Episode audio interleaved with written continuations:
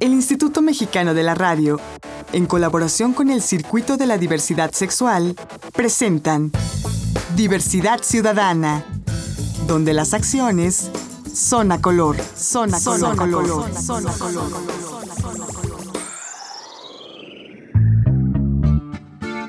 Hola, ¿qué tal? Bienvenidas y bienvenidos a una emisión más de su programa Diversidad Ciudadana, donde las acciones son a color. Mi nombre es Enrique Gómez y vamos a estar el día de hoy con un programa interesantísimo. Para ello tenemos la presencia de uno de nuestros invitados que es Gerardo Espíndola. Él es el coordinador de la comunidad LEDER de México. Bienvenido Gerardo, ¿cómo estás? Muchas gracias Enrique, muchas gracias a todo tu público. Pues gracias por acompañarnos y antes de empezar con este interesantísimo tema, ¿qué les parece si nos vamos a escuchar nuestra tradicional cápsula en voz de... La sección en voz de...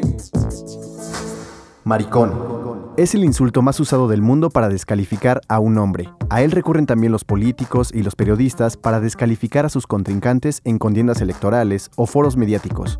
Se recurre a él para paliar la carencia de argumentos o para coronar un ataque personal que no viene al caso. Esa era la costumbre del diarismo mexicano hasta que un pleito legal entre un empresario de medios impresos y un director de un diario poblano, en el que el segundo tildó de maricones y puñales a periodistas que trabajaban para el primero, dio un giro inesperado con la resolución de la Suprema Corte de Justicia de la Nación, hasta donde se llevó el litigio por supuesto daño moral.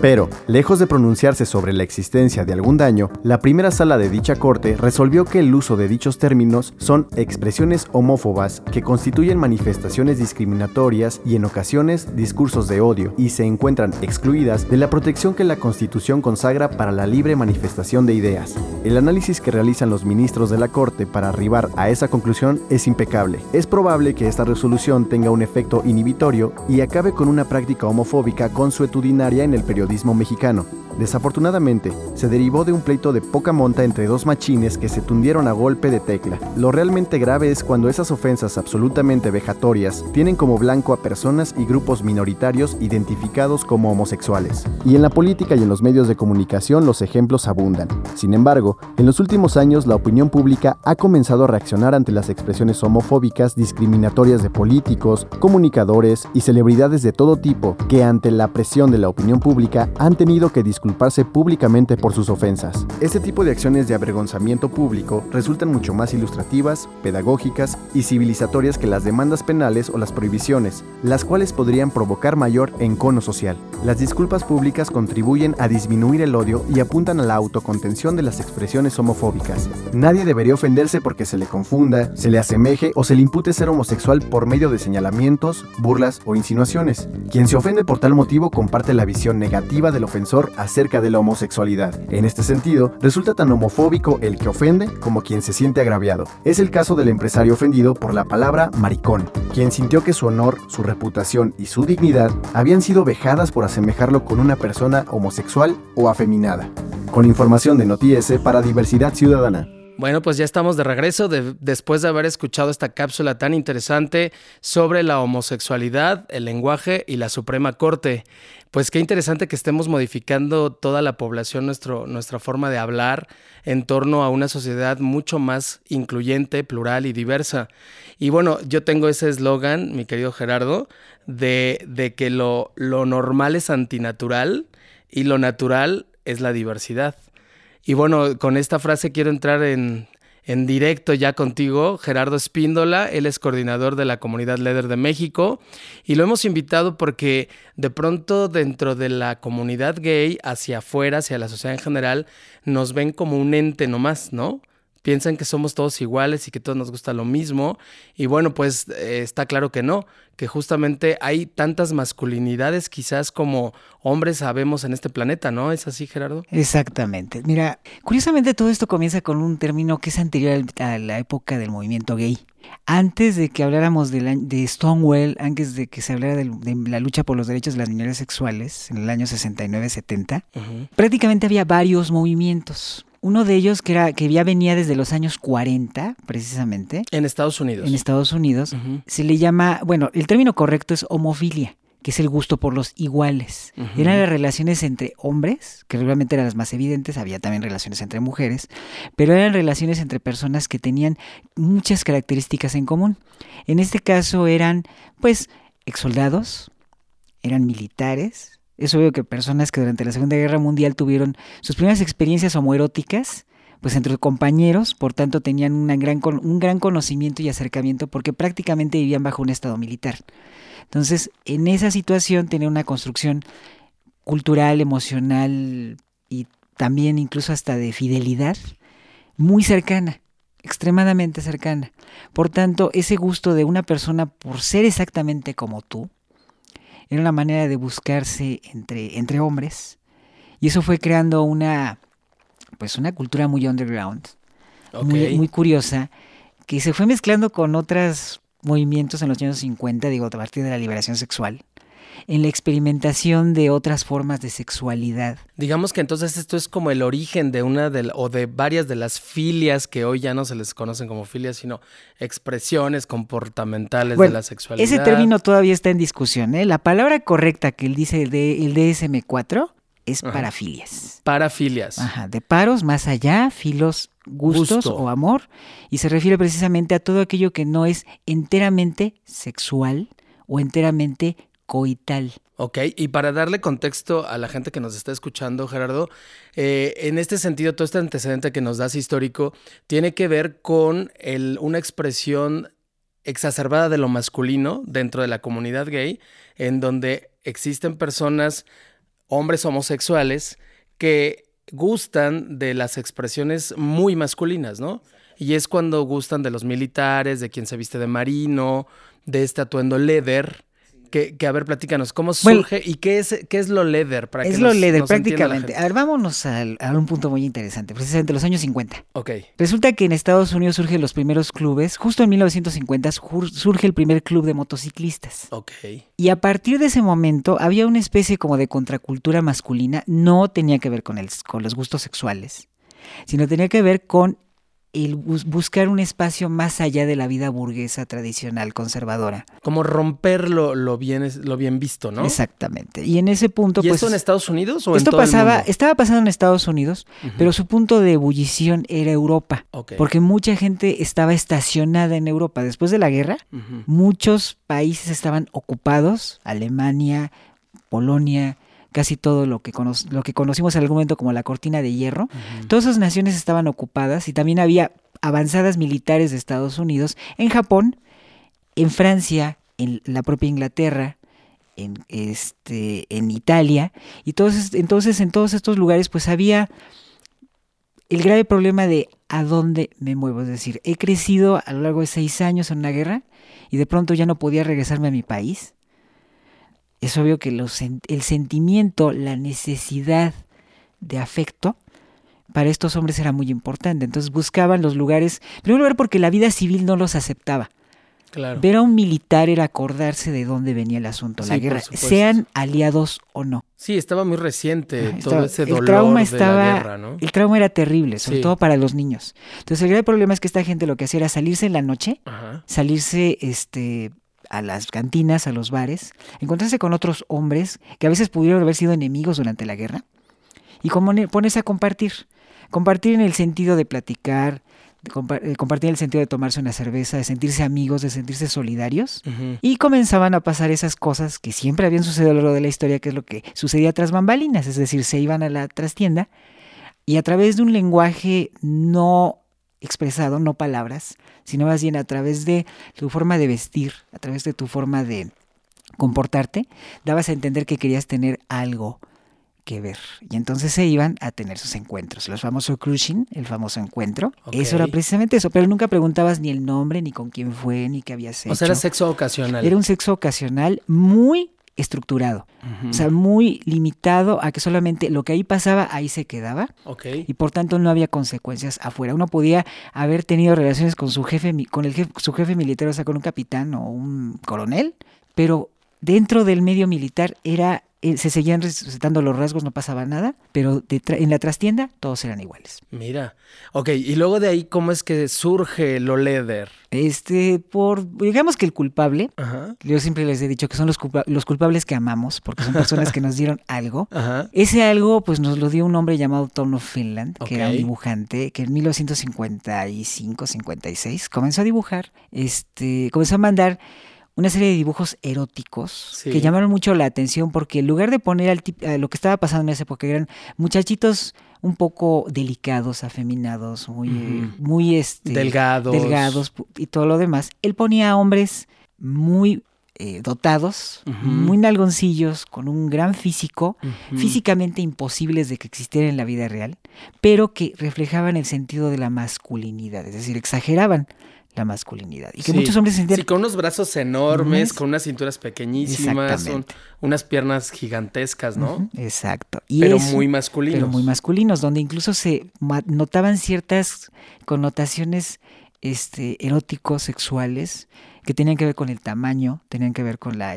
O sea, tenían que ver con la estatura y esto tiene que ver con el grado, y que curiosamente a partir de ahí nos estaban también dibujando a unos personajes muy interesantes, el más famoso es Cake, y Cake que, bueno, tiene una historia muy larga, nunca acabaría de explicar de dónde vino Cake, pero Cake tenía una connotación que para muchos era importante en los años 60. Era un hombre... Todo esto ocurrió en la década de los 60. Todo esto estaba ocurriendo entre el 59, más o menos, y el 69, es decir, el año de Stonewall. Y, ok, ¿y, Tom of Finland de dónde es? Tom of Finland, como se lo indica, es de Finlandia. Incluso él filmaba Tom, nada más. Ah, y comenzaron a llamarlo Tom of Finland, porque realmente se refería al país del cual dibujaba. y era abiertamente homosexual. Abiertamente homosexual. Él había crecido en una en un, país, este, perdón, eh, un país, su país Finlandia, ocupado por los nazis.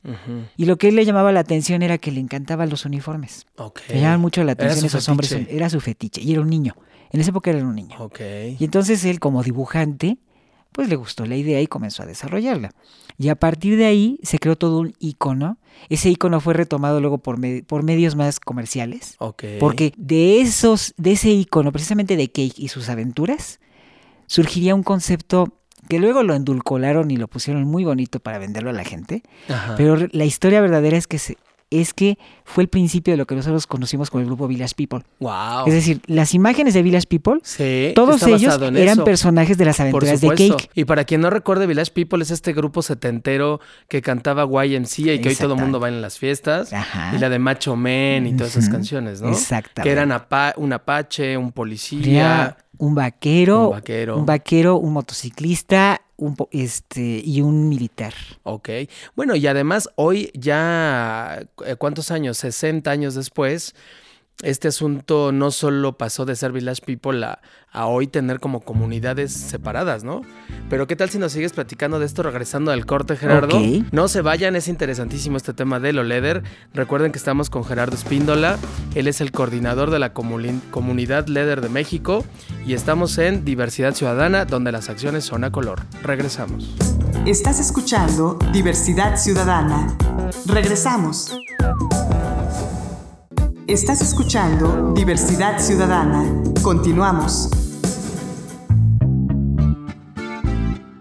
Pues estamos de regreso, muchas gracias por mantenerse con nosotros aquí en Diversidad Ciudadana, donde las acciones son a color, y estamos platicando con Gerardo Espíndola, coordinador de la comunidad LEDER de México. A ver Gerardo, y entonces eh, para que la gente nos vaya entendiendo, porque es un boom de información, ¿qué es exactamente lo LEDER? Lo LEDER tiene que ver con dos cosas muy sencillas. La primera es la masculinidad, es decir, el ejercicio de una identidad masculina netamente, o sea, de una cultura netamente de hombres, que tiene que ver más con el lado de la, de la, de la parte del, afecto, de la parte de la, eh, de la confianza, de la parte de una, este, de las relaciones como se llamaban antes entre caballeros, es decir, llevar un buen código de conducta. Es un pacto de caballeros. Es un pacto de caballeros. Y no el que usa la mafia, sino algo real. Pero entonces es, aunque es una expresión exagerada de la masculinidad no es machismo. No, en absoluto. Que, hay que subrayar eso, ¿no? Sí, no es machismo. E incluso tiene ciertos tintes que podríamos considerar machismo por las razones históricas o sociales que nos rodean. Pero en su momento era lo común. Es decir, la perfecta división entre el, entre el mundo masculino, que era el mundo externo, el mundo del trabajo, el mundo de la, del compañerismo de los militares, del, incluso de la escuela, muy diferente al mundo de las mujeres, que era un mundo más íntimo, más hogareño, más casero, más centrado en el hogar. El hombre no era hogareño en, eso, en, esa, en esa construcción. Entonces, pues eso ve que todo eso fue creando una identidad. Pero como te dije, son dos lados. El otro lado tiene que ver expresamente con otra comunicación, con otro lenguaje que hay entre nosotros, que tiene que ver precisamente con la parte de la sexualidad. Porque no es un sexo complementario, es decir, uno es el A y el otro es B, o no es el alfa y el otro es beta, o uno es el, este, el macho y el otro la hembra, como lamentablemente pasa en otros medios. Y como mucha gente concibe, porque de pronto hacia afuera, sin información, se cree eso, ¿no? Sí, exactamente. que cuando hay una pareja de dos hombres, uno es el hombre y otro la mujer. Exacto. Eso es un mito, es falso, ¿no? Sí, es totalmente falso. Y entre los líderes es mucho más evidente. No hay betas, no hay hembras y no hay este, secundarios. Lo que sí hay es otra parte de la cultura que tiene que ver precisamente con el sadomasoquismo, en el cual se establecen relaciones de poder, en el cual uno es el dominante, es decir, el macho alfa, y el otro es el, sometido o sumiso, el cual puede adquirir un rol completamente de sumisión o de dependencia hacia el amo o el dominante, pero que la relación entre ambos es una relación basada totalmente en el respeto, en una serie de acuerdos donde no hay abuso, donde no hay violencia, donde hay una gran protección donde hay una gran este, seguridad de uno hacia el otro y por tanto se establecen vínculos muy fuertes que son equivalentes incluso a los de una relación heterosexual cuando se trata de un matrimonio. A nivel emocional, a nivel digamos, psicoemocional. Exactamente. Y este asunto del dominante y el dominado tampoco tienen que ver con el ser activo o ser pasivo. No, en absoluto. Porque el dominado puede ser el que penetra y el dominante puede ser el penetrado. Incluso en este punto es donde entra presente la parte de la parasexualidad, es decir, no hay coito o no se busca el coito. Se busca un mm. placer más allá del coito. digamos como un estilo de vida, una forma de vivir. En cierta forma sí, Incluso hay comunidades muy extendidas en el mundo que son las comunidades de BDSM, que el BDSM es el nombre de, la, de las prácticas sadomasoquistas. Eh, eh, para explicarle a la gente, B... BDSM significa esto. B es de bondage, que significa atar o someter. Sí, que es este juego sexual de vendar los ojos, este, inmovilizar, con una cuerda, con unas cadenas, ¿no? Exactamente. Con ligas o con, lo que tengas, hasta con una toalla si Exacto, una vez que todo eso tiene sus reglas, también ese es el punto. D es de, es de disciplina. La disciplina es, creo que hemos conocido la disciplina inglesa, que es precisamente cuando uno adquiere este, ciertos comportamientos o ciertas formas de responder de acuerdo a una serie de premios y castigos que se dan a través de golpes o a través de bofetadas u otro tipo de sistemas de corrección, los cuales para muchos pueden ser muy interesantes porque son como un equivalente a la instrucción militar pero en un medio más civil. O sea, no, y negociado. negociado, todo es negociado, que es muy importante. Luego, DS, otra vez, significa dominio-sumisión, que son las relaciones o juegos de poder. ¿Qué tiene que ver con el sadomasoquismo? Ese ya es el último, sadomasoquismo. Y sadomasoquismo ya es el sadomasoquismo puro, que es la búsqueda del placer a través del dolor. Ok. El sádico es el que lo infringe y el masoquista es el que lo recibe. Exactamente. ¿No? y, o una vez más, por pacto, por acuerdo. Exacto. Todo es sano, seguro y consensuado. Siempre. Sano, seguro y consensuado. Siempre bajo una negociación. Ahora, y tampoco es eh, agarrarte a patadas y a ah, bofetadas a diestra y Con el primero que encuentras, no, tampoco. Incluso, eh, lo más importante es esto: el sabor del poder. Que alguien te diga, hazme lo que tú quieras. Que suena así como muy a la típica y abnegada mujer mexicana. Eso, en el acuerdo eh, del BDSM, es totalmente diferente. Sí, es otro contexto. Porque el dominante, cuando tiene una persona enfrente, te digo, el sabor del poder puede ser muy interesante. Es decir, puedo infringir reglas, me siento tentado a hacer lo que me dijo el otro que no hiciera, porque al final de cuentas no se puede quejar, no puede, este, ya está sometido, no, o sea, ya está atado, que puede, ¿cómo se puede revelar a mí?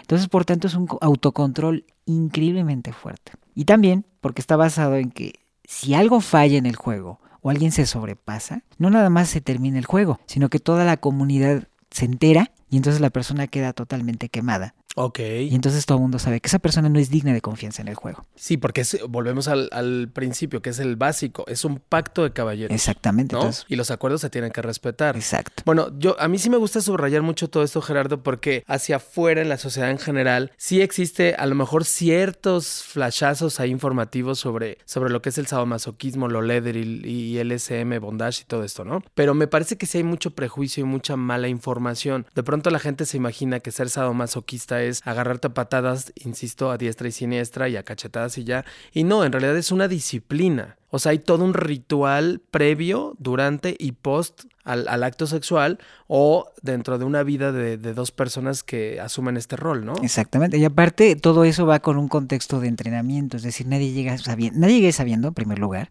y todo el mundo debe de saber entrenarse, tanto el dominante como el sumiso, porque hay diferentes tipos de dominante y diferentes tipos de sumisión. Sin embargo, para un líder, lo único que lo simboliza es el color de un pañuelo. Porque, bueno, ya no se usa el código de pañuelos como tales. Digo, ahorita cualquier chico trae un pañuelo y no saben qué significa. Y si viviéramos en los años 60, se meterían en una serie de problemas espantosos. Sexuales. Sexuales, Sí, claro. sociales, culturales, de relaciones entre compañeros de trabajo, etcétera, etcétera, por andar Claro. cargando un pañuelo sin saber qué significa. Los pañuelos antes tenían un, pro- tenían un sistema de identificar tanto tu práctica como tu postura dentro de la práctica. Sí, Es decir, si eres la parte dominante o eres la parte sumisa. Actualmente eso ya no aplica. Pero sí servía como identificación también incluso para saber quién era homosexual y quién no lo era. Mira, oye, a ver, platícanos, ¿cuándo llega la comunidad Leder a México y cómo llega? A ver, primero comenzó de la manera más simple como comienzan las cosas en este país, que la gente se, está dividida entre quien tiene y quien no tiene. Y aquellos que tenían, pues viajaban a Estados Unidos y comenzaban a tener sus primeras prácticas allá de grupos sadomasoquistas o con los grupos que se reunían vestidos de cuero en este por el mero fetiche. Y resultaba que eso lo hacían allá en Estados Unidos o en otros lados, pero aquí en México no, porque empezamos con eso de que cómo vamos a hacer las cosas si el pueblo no está preparado. Digo, somos unas- unos analfabetas sexuales maravillosos en el mundo. Creo que, te- creo que deberíamos de tener el primer lugar en eso. Sí. Porque realmente no tenemos términos, o sea, no sabemos las cosas. Mencionas una sola palabra que tiene que ver con la palabra sexo y piensan que va a ser una orgía. O digo, me acuerdo que los primeros sexólogos de este país fueron investigados porque hay personas que creían, y estoy hablando de gobierno, no estoy hablando a nivel común. Gobi- estoy hablando de personas supuestamente preparadas dentro del gobierno que iban a investigar a estos sexólogos porque pensaban que ellos tenían sexo con sus pacientes para curarlos de sus problemas. Ok, ve, nomás. Y llegaron a, a mencionar ese tipo de cosas en los programas feministas y ese tipo de, de contenidos en los años 70. Estoy hablando de los años 70. Ok. Pero ¿qué sucedió? Bueno, que sucedía que entre de esta gente que también les gustaba el fetiche y por tanto lo mantenían en un círculo, incluso podríamos decir que snob, un círculo cerrado de solamente gente ya enterada y solamente en ciertos lugares privados. Algunos quisieron salir del closet, digamos. Y eso fue en la marcha número 15. Estamos hablando de 1993. 93. En ese momento la marcha, que había sido siempre, por lo regular, una marcha de protesta, una marcha donde se presentaban posturas acerca de las libertades sexuales, de los derechos que tenían otras minorías, de... Hablas de la marcha del orgullo, de la marcha del orgullo. último sábado de junio. Exactamente, la marcha del orgullo el último sábado de junio, que en la marcha número 15 sus organizadores, en un sentido digamos un poco apolítico y más, eh, de- más de, del fetichismo social o cultural, pues le dijeron a todo el mundo que fueran de quinceañeras. Entonces fue la primera que se convirtió en una verdaderamente en tener un sentido un poco más carnavalesco en el asunto. Y entonces pues muchos sacaron sus mejores galas, estoy hablando de dos personas que llegaron vestidos de cuero, llegaron con uniforme de piel, o sea, con el uniforme completo, que es la camisola, que es el pantalón, las botas, etcétera, etcétera. Y un grupo de estudiantes de la UNAM, un- creo que de la Liga Sinarquista, no estoy seguro, se les acercaron y comenzaron a insultarlos diciendo que eran, que eran nazis, que traían una cultura extranjerizante, que no. Bueno, a mí todas esas posturas este, pro izquierda y pro derecha se me hacen más extranjeras que otra cosa. Pero el caso está de que Sí, estos dos supuesto. muchachos, para evitar la violencia, se fueron. Ok. entonces- Pero iban vestidos de leather. Iban vestidos de leather como debe de ir. Como defendiendo y haciendo activismo a favor de, su masculinidad. sí, de su postura de que véanme, estoy aquí, también soy, soy Sí, parte de. Claro, somos diversos, pero somos parte de este orgullo Somos también. ¿no? parte del orgullo. ¿Y qué sucedió? Pues nada, que estos chicos los expulsan porque no entendían qué es lo que tenían enfrente. Digo, Porque tenían que haber ido de quinceañeras. Exactamente. Casi. Y entonces Ok. resulta que estos chavos hasta lo dieron como un orgullo, lo mencionaron en el templete que en esa época era en el hemiciclo. Ujú. Y entonces... Sí, porque era una marcha mucho más reducida. Sí, mucho más pequeñita, Ujú. llegábamos como a 2.000, 30.000 O sea, claro, la última marcha sí tuvo la misma cantidad que la vez pasada. Que, O sea, que esa vez, o sea, me encanta cuando en lugar de dar un paso adelante damos un paso para atrás, pero eso es otra cosa. Ese es otro tema. Ese es otro tema. Y el caso es que nos encontrábamos entonces con que, pues estos chicos lo dijeron en el templete, alguien se subió para reclamarles diciendo que cómo era posible que nos dijéramos diversos e incluyentes, expulsando a alguien que era parte de la diversidad. Claro. Que la diversidad no tenía por qué ser prácticamente una cultura, y literalmente lo dijo, una cultura de vestidas. Y no lo digo como una palabra ofensiva, lo digo porque para él le parecía que era lo que estaban defendiendo estos muchachos. Sí, claro. ¿Y qué sucedió? Que de pronto Carlos Ceballos, una persona que hizo el- el documental de la primera marcha, pues Carlos comenzó a buscar a esta gente, comenzó a poner por todos los bares que había diciendo que estaba convocando a estos chicos y resulta que en un departamento en la colonia Roma, pues los, los juntó junto a seis personas, ninguno de los dos que fueron a la a, la- a los ninguno de los dos que fueron a la marcha que luego fueron encontrados se presentaron y entre todos ellos que estaban todos vestidos de cuero pues les pareció que era el momento indicado para encontrar un poco más de acercamiento una, una sexualidad más entre hombres y entonces ese día eso fue en septiembre que no tenemos la fecha Septiembre de 1993. Exactamente. Ese día se fundó el Club Leder de México. Y a partir de ese momento tomaron una iniciativa, porque había dos opciones. Conservarnos como un grupo puro y no meternos en ninguna parte, o sea, prácticamente lo que sería condenarnos a volvernos chiquitos, o hacernos presentes en la marcha y defender nuestra postura como una identidad. Ok. Entonces comenzaron a partir del 94 y ahí comenzó todo el movimiento Leder en México, públicamente. Mira, 20 años de, de 20 haber llegado. años, exacto. Oye, y para toda la gente que quiera incorporarse a este grupo, a esta comunidad, o que quieran conocer las actividades que tienen, los talleres, ¿dónde se pueden comunicar contigo? Bueno, aquí hay dos puntos, porque hay, un, hay una comunidad para gente BDSM, o sadomasoquista, que está abierta a todo público. Lo digo porque los leaders solamente estamos abiertos a hombres. No necesariamente homosexuales. Entonces, la- lo- un lado es la comunidad BDSM de México, que ustedes ahorita va a venir su fiesta, por cierto, entonces es fiesta BDSM, así como se escucha, punto .com, ahí está toda la información y los ligues. Y la comunidad que es comunidad ledermexico.blogspot.com, porque es un blog. Comunidad Leder México y Leder es Leader con Lea- TH. con TH, exactamente. Ok. Leader. Que significa piel. Que significa piel, que significa. Ay, Gerardo, pues muchísimas gracias por haber estado con nosotros. Se fue rapidísimo el tiempo Sí. y quedó mucho por platicar, pero muchas gracias por haber estado con nosotros. Eh, recuerden que esto es la diversidad sexual justamente, ¿no? Esto es lo que queremos, que, que aprendamos a ver todas las variantes de la sexualidad humana. Y pues muchísimas gracias por ilustrarnos este tema, Gerardo. Eh, recuerden, es Gerardo Spíndola, coordinador de la comunidad Leder de México. Y yo soy Enrique Gómez. Les agradezco muchísimo haber estado con nosotros. Recuerden que lo normal es antinatural, lo realmente natural es la diversidad. Nos vemos la próxima semana en el mismo horario. Muchas gracias. En los controles, operador Fabián Alcázar, operador en Radio Ciudadana, Raimundo Fierros, en la asistencia de producción Carolina Valle, Carolina Durán y en la producción Claudia Ortigosa. Muchas gracias, hasta luego.